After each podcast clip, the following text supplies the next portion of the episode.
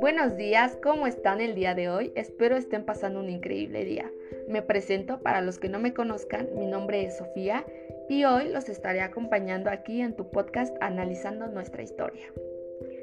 Nuestro tema de hoy es el derrumbe del socialismo y del mundo unipolar. Para empezar, rápidamente comentemos la caída del sistema soviético. Mikhail Gorbachev exsecretario general del Comité Central del Partido Comunista de la Unión Soviética, comenzó un cambio revolucionario en el mundo comunista europeo. Sus planes de reestructuración económica y social, llamados perestroika, y la política de transparencia informativa conocido como Glasnost, contaron con el apoyo de la población. La caída del muro de Berlín fue el acontecimiento simbólico de todo este proceso. Hablemos acerca de algunas de las crisis internas de la URSS. En 1985, la URSS era la segunda potencia mundial militar, pero con una crisis económica y socialista. Los gastos militares llevaron al abandono, la producción de bienes de consumo y el estancamiento económico, ocasionando un deterioro en la calidad de vida de la población.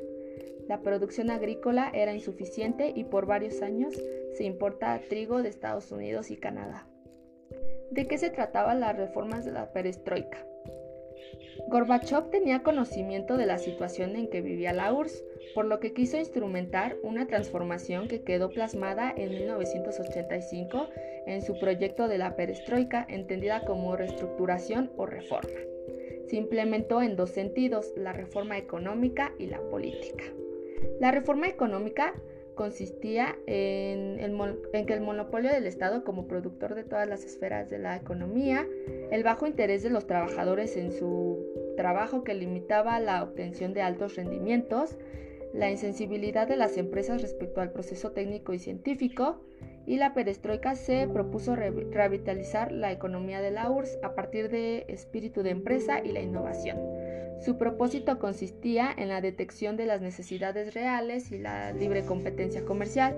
Se intentó convertir a los obreros en accionistas directos para compartir responsabilidades y encaminar las acciones para consolidar una economía de mercado, obedeciendo a las leyes de la oferta y la demanda. Estas medidas fueron planeadas cuidadosamente, sin embargo, el cambio del sistema provocó un caos y llevó al fracaso a la perestroika. ¿Qué es la glasnost? Instaurada a nivel político, palabra que significa transparencia, suprimió la censura, restableció la libertad de expresión y permitió la crítica al sistema comunista y la demanda de responsabilidades políticas de sus representantes. La información y la cultura pasaron a ser independientes de los dictados del gobierno. En los periódicos reaparecieron la crítica y se publicaron libros sin censura. También se estableció una política exterior del nuevo pensamiento. Gorbachev celebró varias entrevistas con el presidente estadounidense Ronald Reagan con el objetivo de reducir los niveles de armas y destinar una parte de los gastos militares a gastos civiles. Gorbachev se ganó el respeto de la retirada de las tropas soviéticas de Afganistán y el Tratado para la Reducción de los Arsenales Nucleares y la Eliminación de los Misiles de Largo Alcance, firmado en la Cumbre de Islandia en 1986. Pasemos a un dato muy interesante que es McDonald's en la Unión Soviética.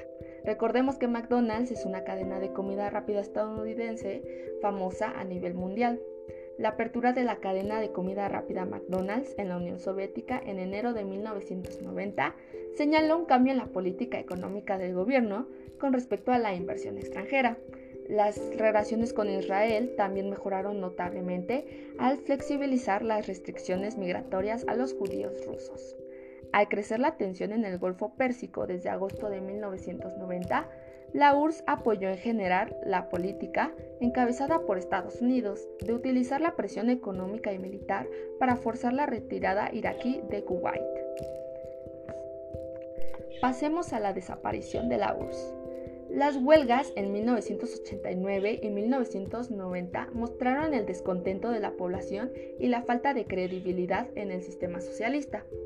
En 1990 se celebraron elecciones libres, triunfando candidatos reformistas y nacionalistas. Se declaró la independencia de Lituania, Letonia, Estonia, Georgia, Moldavia y Armenia. Dejando un poquito de lado a la URSS, movámonos a Alemania, el cual logró su reunificación. En septiembre de 1989, Hans Modrow establece un nuevo gobierno en Alemania y de sus principales decisiones es apertura el muro de Berlín. Modrow y Helmut Kohl establecieron acuerdos para la unificación de los dos estados alemanes. En 1990 se fundó Alianza por Alemania y el 3 de octubre se unen los dos estados creando la nueva República Federal Alemana. Todos estos sucesos traen a la desintegración de Yugoslavia. Yugoslavia nació en 1918, tras la derrota de Austria-Hungría en la Primera Guerra Mundial. El conflicto se inició a partir del 26 de junio de 1991, cuando Eslovenia y Croacia declararon sus independencias. Serbia, que quería conservar la unidad del Estado yugoslavo, no podía permitir esta separación. Su reacción fue mandar al ejército federal yugoslavo a Eslovenia. La presión internacional se hizo sentir por lo que los serbios retiraron sus tropas y el 17 de julio termina el conflicto. Ahora se trasladaron a Croacia, los, serbios llevaron a cabo una separación de carácter étnico, arrasaban poblaciones completas, deportaban masivamente a la población, los internaban en campo de concentración o los exterminaban. Se registraron bombardeos serbios a la población civil y por la intervención de la ONU se hizo un alto en febrero de 1992. Croacia mantenía su postura de independencia. El conflicto entró en su fase de mayor violencia al atacar Bosnia en febrero de 1992. Musulmanes y croatas de Bosnia votaron por conseguir su independencia, por lo que se vuelve a llamar al ejército actuando con mucha crueldad lo que provoca la indignación internacional y la decisión de la ONU de que la República Federal de Yugoslavia solo se integraría por Serbia y Montenegro, la cual fue reconocida hasta 1996. Como nuestro último subtema, vamos a hablar de la Guerra del Golfo Pérsico. Este enfrentamiento surgió el 2 de agosto de 1990, provocado por Irak, liberado por el presidente Saddam Hussein, al invadir Kuwait con la intención de, ampliar su dominio. El objetivo aparente era controlar las reservas petrolíferas kuwaitíes. Frente a este hecho, la Organización de las Naciones Unidas, la ONU, eh, resolvió que Irak abandonara la ocupación de Kuwait, pero los iraquíes rechazaron ese acuerdo. Estados Unidos y otros países se reunieron contra el ejército iraquí. La colación y inició un intenso bombardeo aéreo y dicha operación se conoció como Tormenta del Desierto.